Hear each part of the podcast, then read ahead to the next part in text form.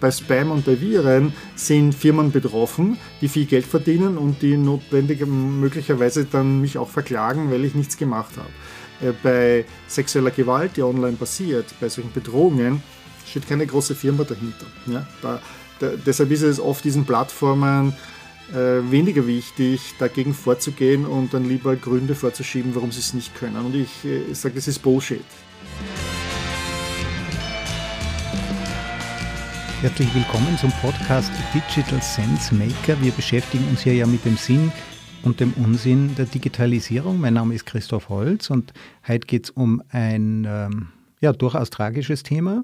Hass und Kränkung im Internet, die beschäftigen mich schon sehr lange und ohne Kränkbarkeit würde die Menschheit vielleicht gar nicht funktionieren, aber meine Online-Erfahrungen als Mann sind da nicht so besonders schlimm und vermutlich von Frauen und anderen Betroffenen mit denen überhaupt nicht zu vergleichen. Geahnt habe ich das jedenfalls schon. Sexuelle Belästigung und Hassrede ist auch online eine traurige Normalität. Und diese eklige Realität, die schauen wir uns heute etwas näher an. Mein heutiger Gast, der Dr. Mario Herger, der hat seit 2001 im Silicon Valley seine Heimat gefunden. Als professioneller Redner ist er auf globalen Bühnen zu Hause. Als Trendforscher beschäftigt er sich ja mit den positiven Auswirkungen der Digitalisierung, aber er lässt auch die schwierigen Themen nicht aus. Sein neuestes Buch heißt Cyberfakt. Ich habe es äh, auf meinen Kanälen schon rezensiert. Untertitel, wie Frauen im Internet bedroht und belästigt werden und was wir alle dagegen tun können. Ich habe auch schon mir einen Tipp extra eingelegt. Was sagt man, wenn einem sexuell Anzügliches nachgerufen wird? Danke für Ihr Interesse, aber ich nehme aktuell keine Bewerber auf. Mario, freut mich total, dass du wieder bei mir im Podcast bist. Vielen Dank, Christoph, für die Einladung und das Interesse. So, äh, dieses Thema ist ja eines, ähm, ja, das beobachtet man als Mann. Man bekommt auch spricht manchmal mit Betroffenen, aber eigentlich ist es kein Thema, das einem so offen zugetragen wird. So direkt ist ja auch mit Scham äh, besetzt in gewisser Weise. Wie kommst du als Mann drauf, ein Buch über so ein Thema zu schreiben? Nun, viele Männer kriegen das ja überhaupt nicht mit. Ja, für die ist die, für sexuelle Belästigung oder Bedrohungen, die online passieren, äh, ähm, die sind ja nicht, oft nicht so offensichtlich. Die passieren ja nicht nur auf sozialen Medienkanälen, sondern tatsächlich auch auf privaten Chat-Messages und SMS. Und äh, ich selbst als jemand, der so wie du ja auch öffentlich unterwegs ist, also sprich auf sozialen Medien ähm, postet, bloggt, kommentiert, äh, bekomme natürlich auch immer wieder solche äh, interessanten Kommentare. Die unterscheiden sich aber, wenn ich äh, dann Frauen folge. Äh, und ich habe vor, vor einigen Jahren an einen Cartoonist, ein Deutscher, der Ralf Rute, hat einmal gefragt, welchen Frauen soll ich denn auf äh, Twitter folgen? Und ich habe mir gedacht, das ist eine gute Idee, vielleicht einmal auch mein, einfach meinen mein Kreis zu erweitern und habe dann einigen dieser vorgeschlagenen Frauen gefolgt und habe dann gesehen, wie die oft äh, massiv attackiert werden wegen, wegen Kleinigkeiten. Also die, die, das, was sie sagen versus der Reaktion, das stand in keinem Verhältnis zueinander. Und äh, nachdem ich dann begonnen habe, auch mit mir das genauer anzuschauen und genauer zu folgen, was da so die Auswirkungen sind, habe ich gemerkt, dass viele äh, auch der Frauen, die in ähnlichen Themenkreisen arbeiten wie ich, völlig andere Erfahrungen machen online. Und das hat mich dann ziemlich geschockt und immer gedacht, ich glaube, ich muss einmal mir das genau anschauen, weil, die, weil dieses Thema wird vor allem von Frauen behandelt äh, in Studien, in Büchern, aber ich hatte kaum Männer gesehen, die sich dazu äußern und habe gedacht, ich glaube, ich, das ist nicht nur ein Frauenproblem, sondern es ist ein gesamtgesellschaftliches. Und da muss ein Mann, glaube ich, einmal etwas dazu sagen, weil ich als Mann zu Mann anders äh, rede als eine Frau, die einem Mann dieses Problem zu erklären versucht. Es ist ja so, es gibt ja wirklich Männer, Gott sei Dank sind es nicht extrem viele, gemessen an allen, die online sind, aber die machen auch unseren guten Ruf kaputt. Exakt. So, das war etwas, was mich eben empört hat bei dieser Sache, was mich immer noch empört, nämlich äh, ich äh, hoffe, dass ich äh, nie sowas gemacht habe, auch nie so etwas machen werde und bin dann immer geschockt, wenn jemand sowas tut. Zum Beispiel einen sexistischen Witz über eine Politikerin auf LinkedIn postet, gerade eben vor ein paar Tagen. Ja? Oder heute lese ich beispielsweise, dass eine Mobilitätsexpertin, die sehr kontroverse Meinungen hat, äh, jetzt ihren Twitter-Account gerade desaktiviert hat, weil sie Todesdrohungen erhalten hat. Und ich meine, da muss man sich da wirklich fragen, äh, es sollte hier eine sachliche Diskussion stattfinden. Ja, man kann äh, für oder gegen ähm, eine Sache stehen. Das heißt aber nicht, dass ich den Überbringer dieser, dieser Argumente eine Todesdrohung schicke. Ähm, und da glaube ich, müssen wir als Männer äh, aufstehen und eben sagen, so geht das nicht. Ja, ich denke, da geht es eben um Bewusstseinsbildung, es geht um unseren guten Ruf und es geht natürlich auch um die Freiheit der Frauen, das sagen zu können, was sie sich denken, ohne dass sie zweimal äh, äh zweimal drüber nachdenken müssen, tue ich mir das auch wirklich an? Ja, also Freiheit geht ja nur, wenn sie auch für alle funktioniert. Genau. Ähm, wir dürfen nicht vergessen, vergessen wir leicht, wenn wir hier als Männer miteinander reden. Frauen sind mehr als die Hälfte der Bevölkerung, repräsentieren mehr als die Hälfte der Bevölkerung. Wir können, äh, wir müssen auf ihre Stimmen hören. Wir können als Männer nicht entscheiden, was Frauen benötigen. Äh, das müssen wir schon von den Frauen selber hören. Und äh, wir haben halt einfach andere Prioritäten und Frauen haben andere Prioritäten und deshalb müssen beide vertreten sein in einer Demokratie, wie wir sie haben. Das heißt, wenn wir sie jetzt aber online in öffentlichen Foren bedrohen und dort geschieht eben der Diskurs auch um Demokratie und was ist notwendig und wohin soll unsere Gesellschaft gehen, dann brauchen wir die Stimmen der Frauen. Und das Ziel von solchen Männern, die das machen die, wie du schon gesagt hast, eigentlich verhältnismäßig wenig sind, wir reden hier von einer niedrigeren einstelligen Prozentzahl, dann äh, fürchten sich diese Frauen, weil man nie weiß, äh, wie, wie weit wird diese Drohung wahr. Und ich zeige im Buch ja einige Fälle auf, wo es tatsächlich zu Femiziden oder dann zu einem Suizid der bedrohten Frau gekommen ist. Dann verstummen diese Stimmen. Das heißt, wir hören diese Stimmen nicht mehr. Die New York Times beispielsweise hat, eine, ähm, hat äh, ähm, Forscher ranlassen an ihre Diskussionsforen und äh, Dabei, äh, dabei wissen Sie, dass die äh, ungefähr ausgeglichene Abonnentenzahlen sind. Das heißt, Frauen und Männer sind ungefähr in gleicher Weise vertreten, was Abonnenten der New York Times betrifft, der, der, der Papierversion und der Online-Version. Aber kommentieren tun 75 Prozent sind Männer. Äh, weil eben äh, Frauen unverhältnismäßig mehr attackiert werden.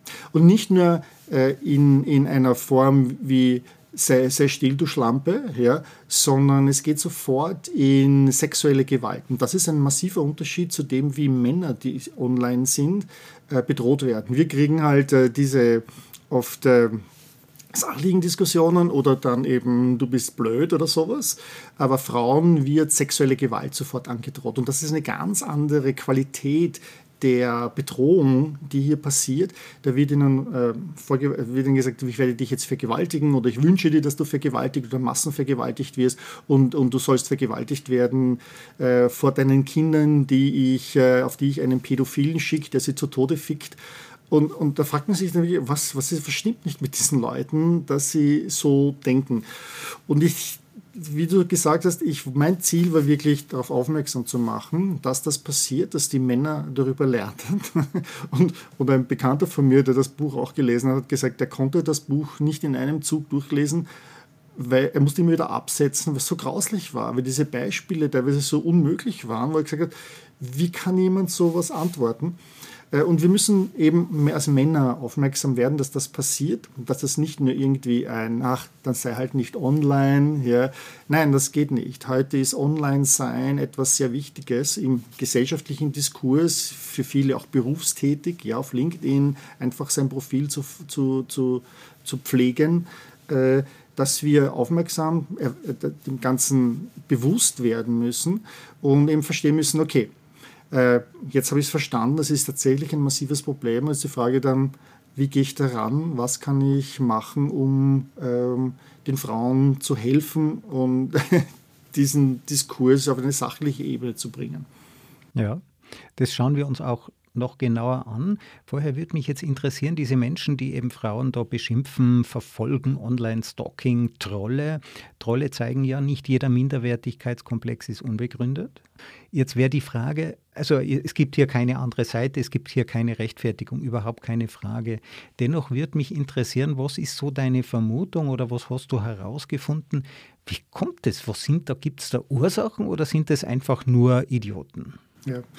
Ich, meine, ich selber muss dazu sagen, ich habe seit über 20 Jahren, 25 Jahren, bin ich selbst äh, immer wieder Administrator in verschiedensten Diskussionsgruppen, Newsgruppen. Das war von Programmiergruppen bis äh, zu äh, ähm, Elektromobilitätsgruppen, die halt online sind auf verschiedensten Plattformen.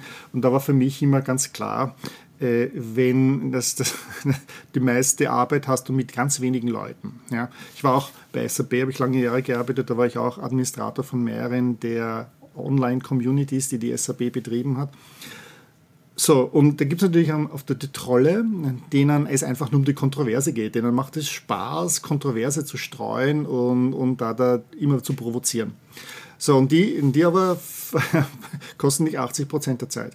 Und meine Regel ist dann, hat sich dann sehr rasch hin, es gibt eine Verwarnung, und wenn dann nicht äh, das Verhalten geändert wird, wird die Person ausgeschlossen. Aus basta. ja, so. Und, und das funktioniert für mich sehr gut. Äh, damit habe ich keinen Stress, damit haben die Leute keinen Stress, weil es gibt viele Leute, die ja nur lesen und die dann sich nicht trauen, äh, mitzudiskutieren, mitzuarbeiten. So, jetzt, was aber ist jetzt spezifisch noch einmal mit den Leuten, die äh, diese sexuelle Gewalt, diese Bedrohungen vor allem gegen Frauen machen, die sich gegen Frauen einschießen. Und ähm, Dazu muss man wissen, dass laut, laut der Forschung äh, sehr, sehr interessant ist, wenn man als Kind geboren wird, werden wir alle als Kind und nicht als Erwachsene geboren. Das ist eigentlich redundant gewesen. Sorry. Ja? Ja. Also wenn wir geboren werden, kommt irgendwann einmal der Punkt, wo wir uns auch sozusagen von der Mutter lösen müssen. Ja? Das ist bei Mädchen anders, äh, das ist Lösen von der Mama als für Jungs, weil Jungs, äh, die auch nach der Nähe zur Mutter ähm, sich, sich sehnen, müssen aber gleichzeitig in lernen, aber dass sie in einer männlichen, als Mann geboren sind, männlichen Welt sind, wo sie sich auch von der Mutter trennen müssen und, und anders orientieren müssen. Ja. Und jetzt ist dieser Prozess äh, offensichtlich äh, sehr schwierig und Männlichkeit äh, zu erwerben, ähm, hat nichts nur mit, ob ich jetzt ein kleines Pipi habe oder nicht, ja, zu tun, sondern auch äh, männlich, mäßig männlich Verhalten, männlichen Stereotypen zu entsprechen, ist etwas, was man sich hart erarbeiten muss, was man aber sehr leicht verlieren kann. Und alles, was das bedroht, ähm, ist etwas, was manche Personen, also speziell die Minderwertigkeitskomplex, hast du schon angesprochen, die sich nicht sehr sicher fühlen in ihrer Männlichkeit, ähm, sehr stark darauf reagieren. Und das kann sein, dass das einfach nur ist, dass eine Person in einer Führungs eine, eine Frau in einer Führungsposition oder in einer öffentlichen Position ist, also sei es jetzt eine Expertin, die interviewt wird, äh, eine Politikerin, eine, eine Geschäftsfrau, die da ist, ja, oder einfach nur eine, eine Frau, die online Make-up-Tutorials macht. Äh, da fühlt, fühlen sich Männer äh, diese Männer, äh, die halt hier sehr, sehr, sehr, sehr, sehr, Fragil? sehr fragilen Boden stehen, äh, fühlen sich da bedroht an der Stelle. Und die reagieren dann in einer Weise, dass sie eben versuchen, diese Frau zu attackieren. Und da gibt es dann verschiedenste Gründe, die noch hinzukommen, ähm, wieso sie das machen und wie sie da versuchen vorzugehen und das manchmal auch gar nicht selbstbewusst sind, was sie da tun. Denn wenn dasselbe Attack, dieselbe Attacke gegen ihre Frau oder Tochter oder Mutter passieren würden, würden sie völlig aus dem Häuschen sein. Äh, aber sie selbst perpetuieren das. Ja, also da gibt's ja, stellt ja gewisse Distanz her, es ist eine gewisse Anonymität. Ich sehe ja den Gegenüber nicht, ich weiß ja oft auch gar nicht, was ich dort anrichte. Ja, sonst äh, bei, bei äh, körperlicher Gewalt merke ich das ja sofort.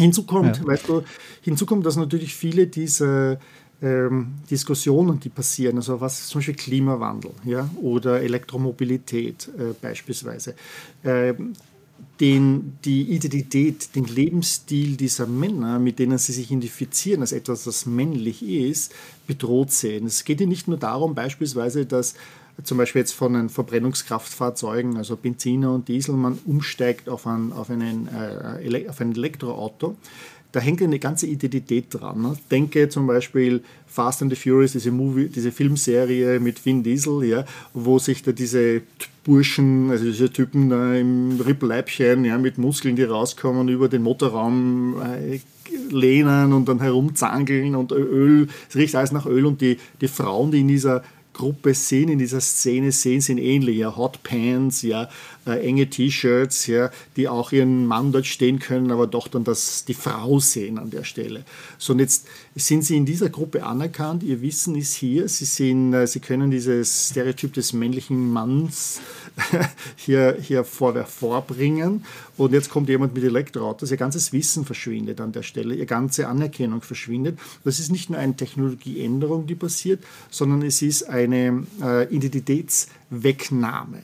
Äh, und damit reagieren diese Personen dann online noch einmal sehr stark, wenn eine Frau, eben wie beispielsweise Katja Thiel, die Mobilitätsexpertin ist, die jetzt gerade ihren Twitter-Account desaktiviert hat, weil sie Morddrohungen erhalten hat, da wird so eine Frau dann als Bedrohung der eigenen, der eigenen männlichen Identität gesehen. Und das hat nichts zu tun wie, lass uns diskutieren, ob Elektroautos besser sehen oder ob Autos überhaupt einen Sinn machen und so weiter, sondern da geht sofort auf Morddrohungen sexuelle Gewalt.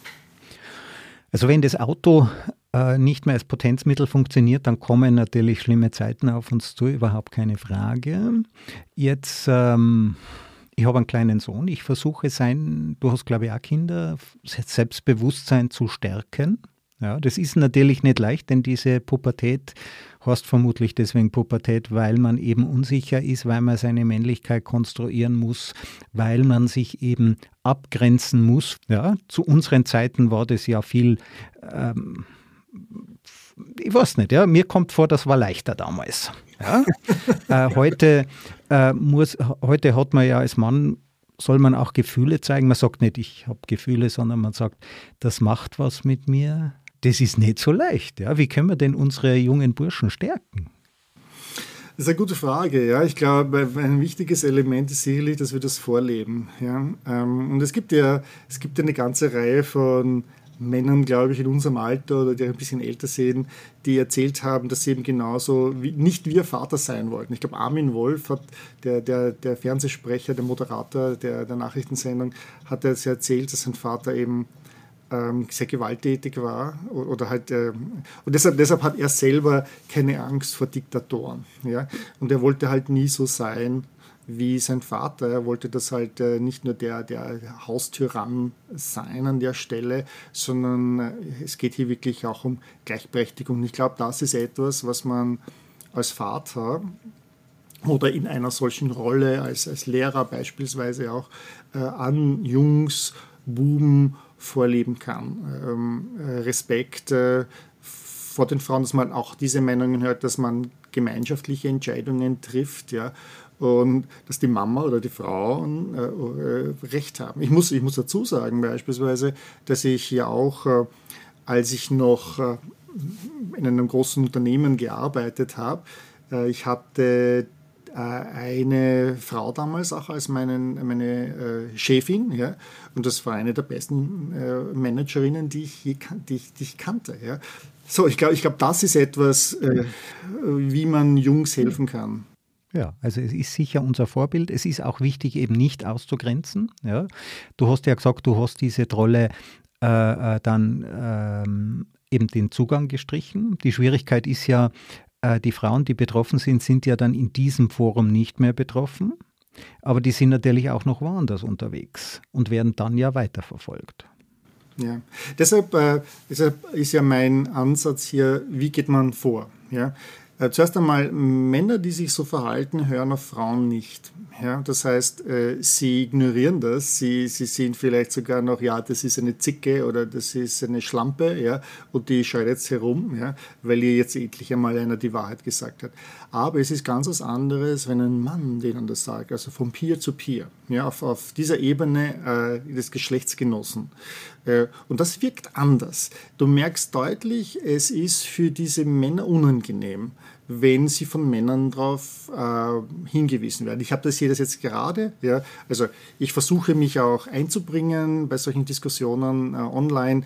Natürlich man muss halt auch schauen auf seine Zeit, wie viel Zeit hat man dabei. Aber da ist beispielsweise einer, der hat jetzt einen Witz, einen sexistischen Witz gemacht über die deutsche Außenministerin.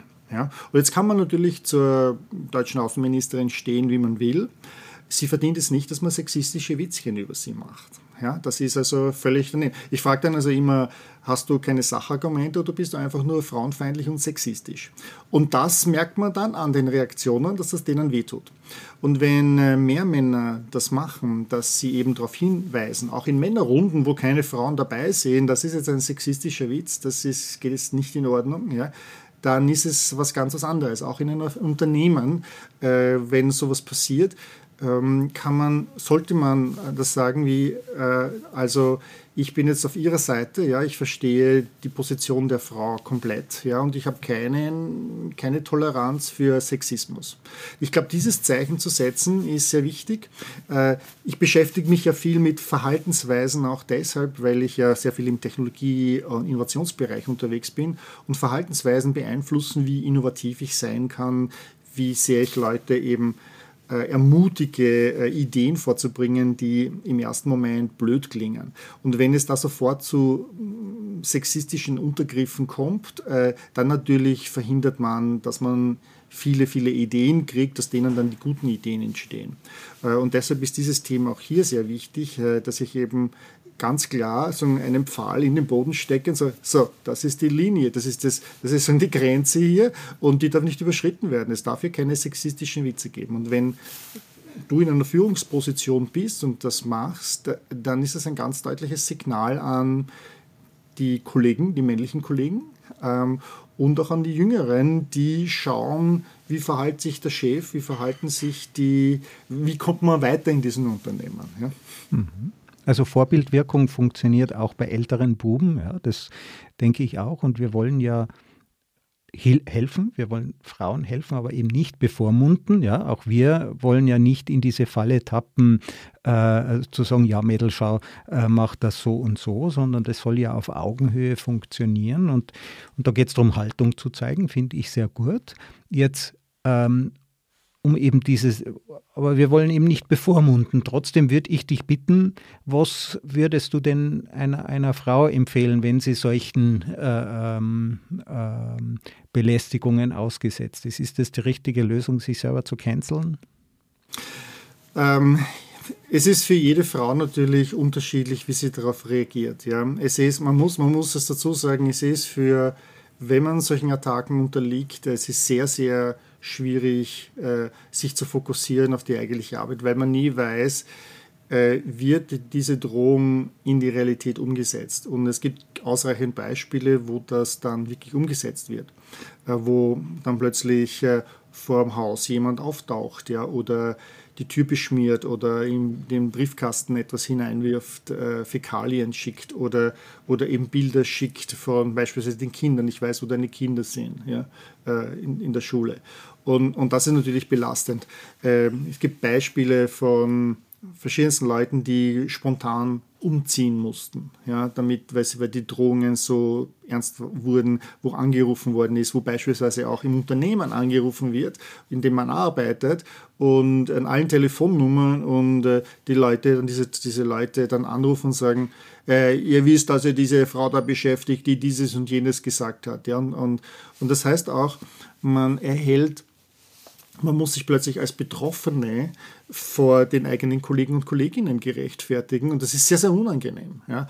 Eine, eine Bekannte von mir, ähm, eine Startup-Gründerin hier im Silicon Valley, eine Österreicherin, die hatte eben das Problem, dass sie seit 20 Jahren einen Stalker hat. Ja, äh, das war, das war übrigens ein sehr interessantes Phänomen, dass, dass ich äh, Frauen, die ich interviewt habe, von sich aus auf Stalking zu sprechen gekommen sind.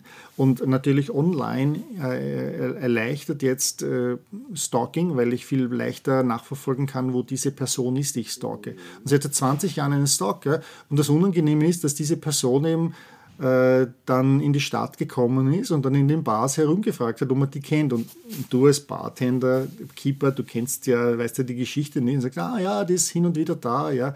Äh, oder da, vielleicht ist jemand, der kennt sie, ja. Und, und un, unbewusst helfen sie dann im Stalker, dich zu finden. Und wenn du dann zum Beispiel kleine Geschwister hast, ja, dann bist ja nicht nur du betroffen. Oder du musst dann plötzlich deinem, diese, diese Bekannte war eben äh, äh Doktorandin an der TU Graz und hat dann ihrem Professor das sagen müssen. Ja, und, und das ist im Sekretariat, dass sie dir nicht reinlassen. Und du musst dich plötzlich gerechtfertigen. Ich meine, da schämst du dich ja irgendwie dafür, obwohl du nichts dafür kannst, warum du das Interesse äh, erwächst hier. Und damit ähm, ist es für jede Frau unterschiedlich, was sie möchte und wie sie vorgeht. Und ich kann es durchaus verstehen, wenn sie sagt, ich halte mich jetzt einmal ein bisschen zurück. Ja. Von der gesellschaftlichen Seite heißt das eine Katastrophe, weil wir wollen ihre Stimme hören. Das heißt aber auch, als Mann wenn ich jetzt einer solchen Frau helfen möchte, soll ich nicht einfach jetzt so reinkommen als der weiße Ritter, der jetzt sofort die Attacke reitet gegen diese Angreifer. Nein, ich könnte an dieser Stelle die Sache für die Frau noch schlimmer machen, ja, weil das dann ja oft nicht nur durch einen Kanal geht, diese, diese Typen sind ja sehr hartnäckig, die, wie gesagt, seit 20 Jahren stalken und drei Viertel aller Frauen, mit denen ich gesprochen habe, haben von ihren eigenen Stalkern gesprochen. Und ich rede hier Mehrzahl. Manche hatten mehrere Stalker.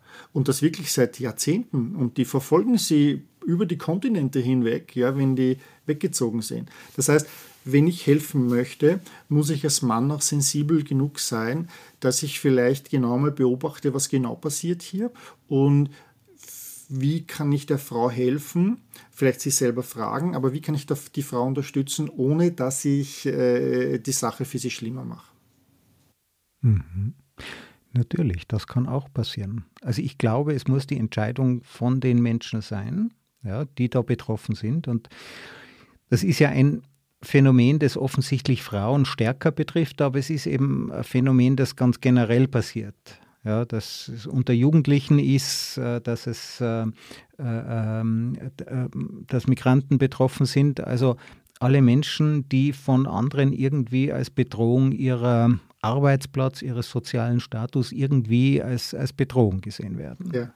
Ein, gut, ein guter Punkt, Christoph. Ja, es betrifft natürlich nicht nur Frauen, sondern hier kommen dann noch weitere Sachen hinzu. Es betrifft auch Männer. Ich habe tatsächlich auch einige Männer interviewt, wobei manche auch hier sehr unterschiedlich das genommen haben. Manche haben es mit Humor genommen, wenn es zu Versprechungen gekommen ist online, ja, wenn die also ihnen das, das, weibliche, das weibliche Äquivalent von Dickpics, Mösenpics geschickt haben. Mhm. Ja, wobei Dickpics, äh, muss man dazu sagen, ist etwas, das äh, recht strafrechtlich verfolgbar ist. Ja.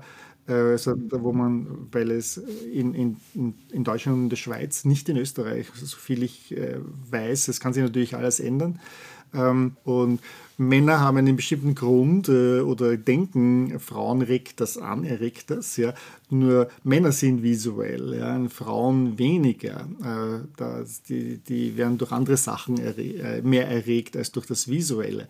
In der, in der in der homosexuellen Community, also bei schwulen Männern, ist äh, äh, das Dickpick verschicken etwas, was sehr, sehr üblich ist, weil es auch gleichzeitig zeigt Vertrauen und, und an, andere diese. Nur das geht bei Frauen komplett schief. Ja? Über 90 Prozent der Frauen sind nicht daran interessiert, vor allem nicht unaufgefordert, sowas zu erhalten. Und es ist tatsächlich in der Schweiz und in Deutschland auch verboten. Es ist strafrechtlich nachverfolgbar. Ähm, so, jetzt kriegen Männer das auch. Aber was noch einmal hinzukommt, ist, dass ähm, wenn es um Intersektionalität geht, das heißt sprich, wenn das eine Frau beispielsweise ist, die dunkelhäutig ist oder die behindert ist, ja, oder die aus einem anderen Kulturkreis kommt, ähm, dass je mehr diese Elemente dann noch einmal dazu, oder sie lesbisch ist, ja, und das noch, dann, dann, dann sind die noch einmal verstärkt in diesem äh, Ziel von Angriffen. Und das kann, das kann nur sein, dass sie vielleicht ein bisschen mehr Gewicht auf die Waage bringt als, als andere Frauen. Ja. Es kann sein, dass sie einen etwas dunkleren Teint hat oder dass sie sehr schwarz oder graus Haaren mit Schneckeln hat. Ja. Äh, und das reicht schon, dass es zu so die sogenannte Intersektionalität kommt und Personen, die mehrere dieser, dieser Eigenschaften aufweisen, sind dann oft noch sehr viel stärker Ziel von solchen Angriffen, was man, wenn man sich ja wirklich an den Kopf greift, überhaupt, warum greife ich überhaupt eine Person an wegen solchen Sachen? Ja, was sagt das? Das muss sich eigentlich jeder Troll fragen. Was sagt das eigentlich über mich selber aus? Ja. Und wie soll das, oder? Die wollen ja ihre eigene Reputation damit stärken, aber man wundert sich darüber. Ja. Jetzt, ähm, man, wir sind ja Technologieoptimisten beide. Ja, also wir sehen erstmal die Chancen. Wir drücken uns aber eben auch nicht vor schwierigen Themen wie diesen. Ähm, wie schätzt du denn, was hast du für ein Gefühl, wie kann sich denn unsere Gesellschaft weiterentwickeln? Jetzt diese Phänomene sexueller Belästigung betrifft natürlich auch Frauen, die schon mit diesen digitalen Medien aufgewachsen sind. Ja, wird aber auch von vielen Männern gemacht, die heute halt vorher am Computer gesessen sind und vorher an der Schreibmaschine, ähm, die eben noch aus so aus, ja, aus vergangenen Zeiten kommen. Ähm, glaubst du, dass da das Bewusstsein steigt? Siehst du eine Tendenz, wie sich das verändert? Wird es schlimmer? Wird es besser? Wenn man sich die Zahlen anschaut, ja, beispielsweise im deutschen Sprachraum äh, sagen, dass von den 15- bis 25-jährigen Frauen über 70 Prozent eine Erfahrung bereits gemacht hat, die äh, Online-Belästigung, Bedrohungen, Beleidigungen äh, ihnen eingebracht haben, äh, sollte man meinen, wir sind uns dessen bewusst. Die Tatsache, dass wir darüber plaudern ja, und, und teilweise überrascht sind über diese Zahlen, sagt, wir, speziell wir Männer, sind uns dieses Problems in diesem Umfang nicht bewusst. Dabei sollten wir bereits durch die letzten zwei, drei Jahre in der Pandemie, wo, wo, diese, wo wir nur eigentlich online über solche Sachen diskutieren konnten und mitgekriegt haben, wie, wie schief dieser Diskurs läuft, dass es doch offensichtlich ein größeres Problem ist. Das heißt, wir müssen hier an der Stelle erstens einmal ein Bewusstsein schaffen und dann müssen wir uns überlegen, was fehlt, äh, was können wir machen, um das zu verhindern. Ein, ein, wir haben schon kurz erwähnt, natürlich eine Frau unterstützend einspringen, aber die Frage ist immer, wieso ist es nicht schon im Vorhinein, wird das verhindert? Nämlich Plattformen, könnten Plattformen nicht Hassposting, sexuelle Gewaltposting äh, selbst entfernen. Ja? Und da wird immer gesagt, ja, es ist sehr schwierig halt zu erkennen, Sarkasmus, Ironie und Hasspostings äh, im Vorhinein zu erkennen. Das kann die KI nicht, die dahinter steckt. Aber das, dem will ich was entgegenhalten, nämlich dass wir sehr wohl Spams, ja, Spam-E-Mails auch und, und Viren, Software auch erkennen. Da wird sehr viel Geld hineingesteckt, um diese im Vorfeld zu detektieren, damit eben nichts passiert. Nur hier, bei diesen beiden, bei Spam und bei Viren, sind Firmen betroffen, die viel Geld verdienen und die notwendig möglicherweise dann mich auch verklagen, weil ich nichts gemacht habe. Äh, bei sexueller Gewalt, die online passiert, bei solchen Bedrohungen, steht keine große Firma dahinter. Ja? Da, da, deshalb ist es oft diesen Plattformen äh, weniger wichtig, dagegen vorzugehen und dann lieber Gründe vorzuschieben, warum sie es nicht können. Und ich äh, sage, das ist Bullshit. Ja? Äh, man will das einfach nicht, man will dafür kein Geld ausgeben.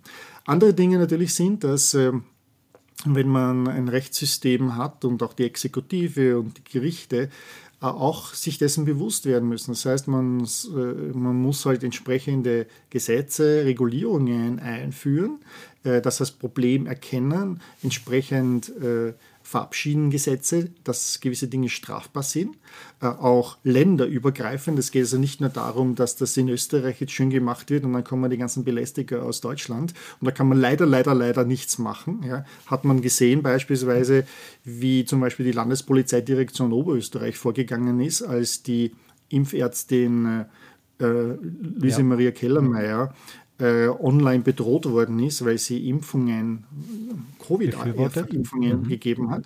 Äh, da hat die Landespolizeidirektion Oberösterreich hat, ganz im Gegenteil, hat die, die, das Opfer, nämlich die Frau Dr. Kellermeier, äh, als Wichtigtuerin abgeschasselt und dann gesagt, wir können nichts machen, weil die sind im Ausland. Ja, die waren in Bayern äh, und, in Norddeutschland. Man hat also sehr wohl herausfinden können, wer das ist und vorgehen können. Wir sind immerhin in der EU. Ja? Und das war etwas, wo halt, also eine, eine, wenn man sieht, Exekutive, Gerichte, Staatsanwälte, Gesetzgeber, ähm, das wirklich als dringendes Problem erkennen müssen. Ähm, und es kann nicht sein, dass jemand umgebracht wird äh, oder, oder, sich umbringt äh, bis, oder vergewaltigt wird, bis es dann endlich zu solchen äh, Entscheidungen kommt. Und ich, da müssen wir auch als Männer, äh, glaube ich, hier pushen äh, und das vorbringen, auf das, das Thema auf den Tisch bringen und entsprechend diskutieren. Ja. Also Selbstmord ist ja immer eine schwierige Sache, weil wir den Opfern die sich das Lehen nehmen, auch nicht gerecht werden, darüber zu spekulieren, was war wirklich der Grund. Vergewaltigung ist äh, äh Gewalttaten, äh, ähm, Mord. Ähm, das ist eine äh, ganz eindeutige Sache und ich glaube auch, äh, dass die Gesetze hier gar nicht so schlecht sind, ja, ohne das im Detail zu kennen. Ich habe eher den Verdacht, dass die Exekutive eben noch nicht so weit ist. Man könnte, ja, aber man weiß halt oft nicht, wie es geht. Mhm. Deshalb habe ich ja versucht, eben einmal so eine Zusammenstellung zu machen. Das heißt, dass ich herangehe und sage, so, so ist die Situation, was sind die Dinge, die passieren. Ja? Ähm, und, und es betrifft auch direkt die Exekutive. Zum Beispiel, es gibt hier eine Technik, die solche ähm, Online-Gewalttäter, äh, toxische Männer, jetzt verwende ich einmal den Begriff toxische Männer. Ja? Toxische Männer sind also solche, die eben Frauen bedrohen, belästigen. Äh, toxische Männer setzen beispielsweise auch äh, Polizei ein, um ihren Hass zu verbreiten. Sie gehen beispielsweise ran und rufen der Frau ein, äh, die Cobra ins Haus. Ja? Also das heißt, das nennt sich SWATing vom, vom amerikanischen SWAT. Das sind diese Special Weapons and Tactic Operations Teams. Das sind also diese Einheiten, die, wenn Gefahr in Verzug ist, eine Geiselnahme als erste am Tatort sehen. Und da rufe ich dann also an äh, als Täter bei seine, bei der beim Polizeinotruf und sagt, ah, das ist eine Geiselnahme, da ist einer, der halt jetzt da, da in dieser Wohnung diese Familie in Schach mit seiner mit seiner Pistole ist bewaffnet und wenn die Polizei kommt, der schießt er sofort alle. Ja? So, und dann kommt eben dieses, äh, die Cobra dorthin, dieses SWAT-Team, dieses Einsatzkommando und ähm, weiß nicht die genaue Situation. Ja? Sie, sie wissen, okay, da scheint irgendwie eine Geiselnahme zu sein und dann brechen sie die Tür auf und stürmen hinein, während die Familie vielleicht äh, ganz ruhig vom Fernseher sitzt oder Videospiele oder anderes ist. Ja? Und die wissen nicht, was da los ist. Und in dieser Situation, innerhalb von wenigen Sekunden, Bruchteilen, muss entschieden werden, ist es eine gefährliche Situation oder nicht. Die Menschen, die in der Wohnung sind, glauben, es sind Einbrecher und versuchen sich zu verteidigen und dann ist aber das Einsatzkommando da drinnen. Und, und das ähm, ist etwas, was in den USA sehr, sehr üblich war. Hat ein, ein kanadischer Jugendlicher hat 40, 50 Mal das SWAT-Team zu jungen Mädchen geschickt. Ja. Auch in Deutschland ist das schon passiert. Äh, das heißt, da ist direkt, sind Polizeiressourcen betroffen wegen so einem Scheiß. Entschuldige, ja. ich, hoffe, ja. ich darf das Wort, das, sagen. Wegen so, einem, wegen so einem Blödsinn. Das heißt, das heißt, auch die Exekutive sollte ein Interesse daran haben, dass sie mehr darüber Bescheid weiß und entsprechend reagiert auf das Ganze. Und, und, und, und Warnungen und, und äh, Frauen, die so etwas melden, äh, sexuelle Bedrohung, dass die ernst nehmen und nicht einfach sagen, na dann sei halt nicht so aktiv im Internet. Wie gesagt, wir sind in einer Phase der Gesellschaft, wo wir äh, Internet ist unser Arbeitsmittel, äh, wir sind öffentlich, das ist ein sehr wichtiger Teil, speziell dann in solchen Pandemiesachen, Work from Home. Ich kann nicht ohne Internet auskommen, ich muss dort sein. Ja, und ich denke, unsere Exekutive wird ja auch von unserem Steuergeld dafür bezahlt. Gott sei Dank in Österreich, Deutschland jedenfalls ist das so, dass die äh, nicht so schlecht finanziert sind. Das heißt, das können wir uns schon erwarten. Du hast aber noch ein sehr äh, äh umstrittenes Thema angesprochen, nämlich das automatische Filtern dieser Dinge. Ja, also Viren kann man erkennen, wenn sie ein bestimmtes Muster äh, äh, haben. Man kann ähm, äh, Stimmungen kann man beispielsweise erkennen.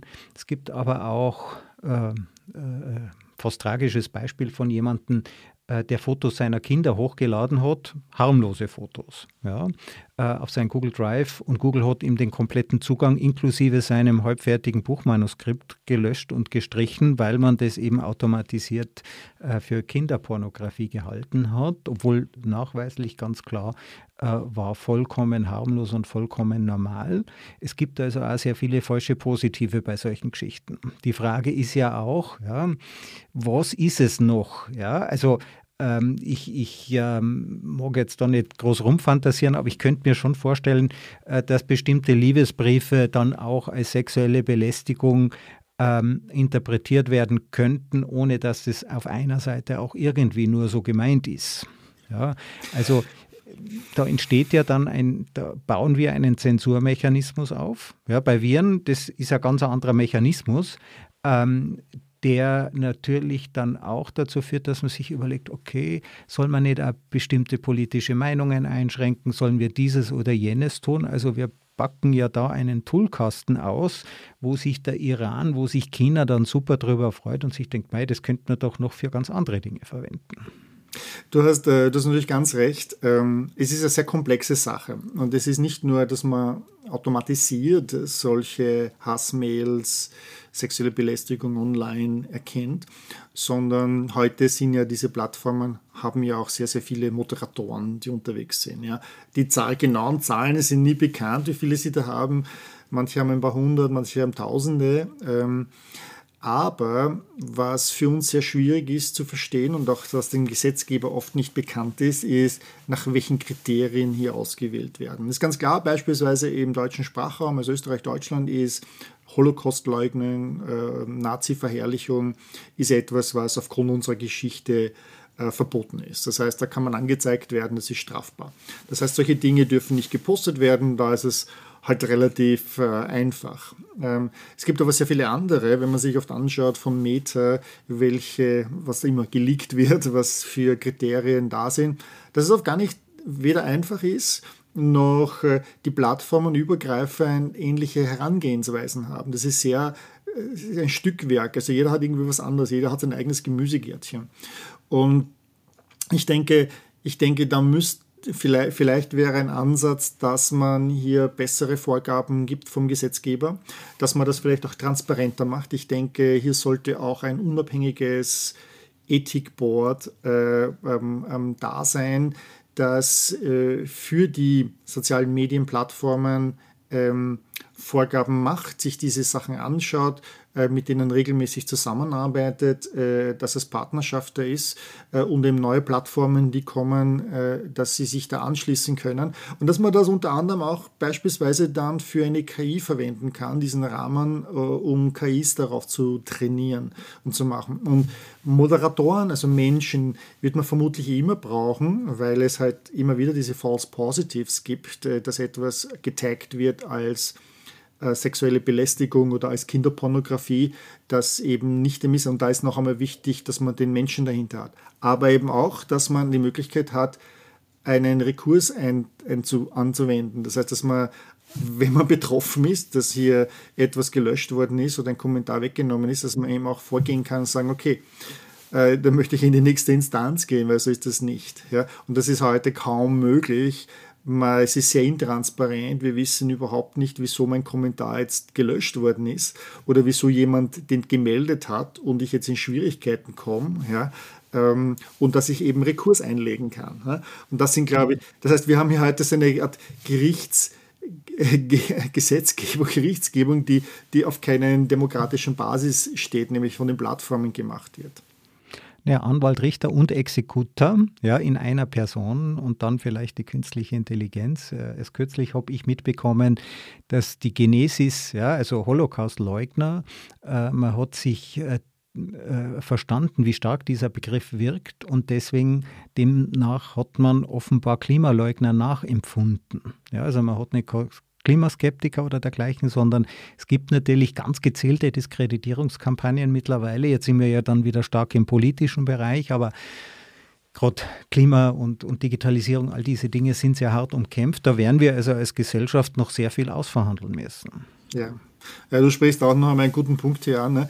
Das ist also nicht nur ein, jetzt ein sehr enges Thema sexuelle Belästigung online, sondern das ist ja oft auch eingebettet noch in größere Sachen. Zum Beispiel eben diese Männer, die die Greta Thunberg angreifen ja, oder ähm, Klimaaktivistinnen.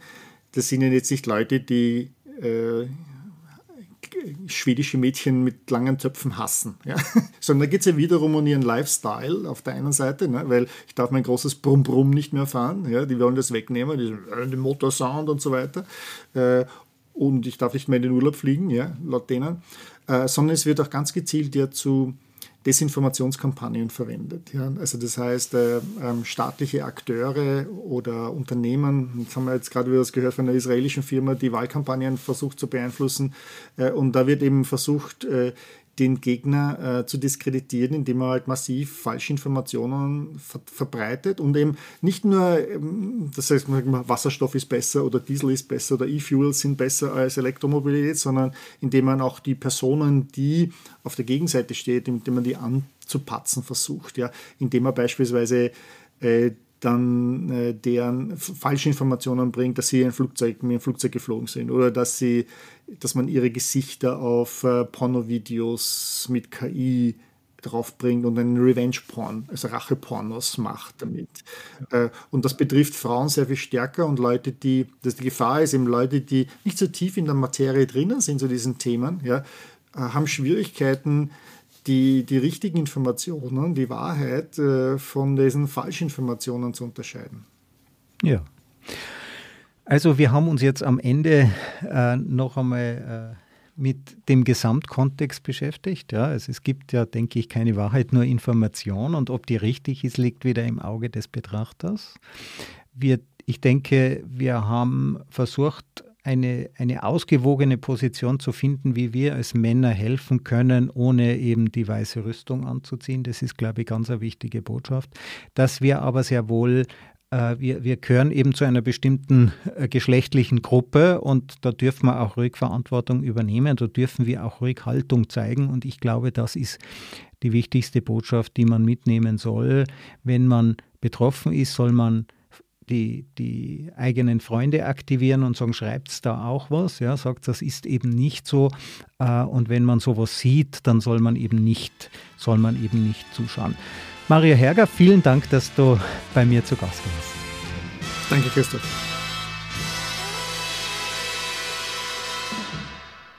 Diese Folge wurde präsentiert von Auf Wellenlänge www.aufwellenlänge.de